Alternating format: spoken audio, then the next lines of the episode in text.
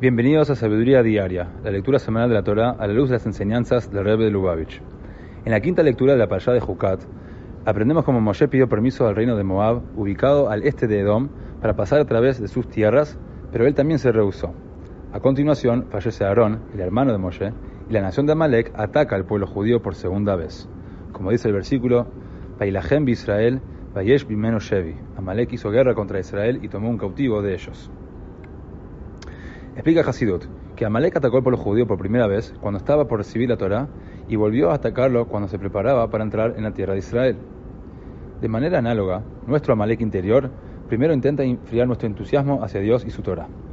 En la medida en que cumplamos con nuestras obligaciones religiosas, esto nos parecería ser un problema muy grande. Pero si encaramos nuestra misión divina sin calidez y entusiasmo, acabaremos por perder interés en ella y buscaremos diversiones que nos ofrezcan una gratificación material o espiritual más inmediata. Si nuestro Malek interior fracasa en enfriar nuestro entusiasmo, intentará tomar control de nuestra vida en la tierra, es decir, en la vida material a la que entramos luego de nuestras plegarias y estudios diarios.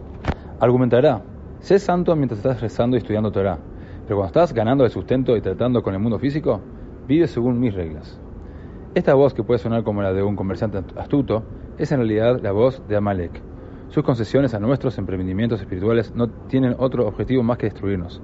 Hacia Amalek la única respuesta apropiada es exterminarlo, renovando constantemente nuestro entusiasmo por Dios y su Torah, y nuestro deseo de que Dios sea nuestro guía en todos los aspectos de la vida.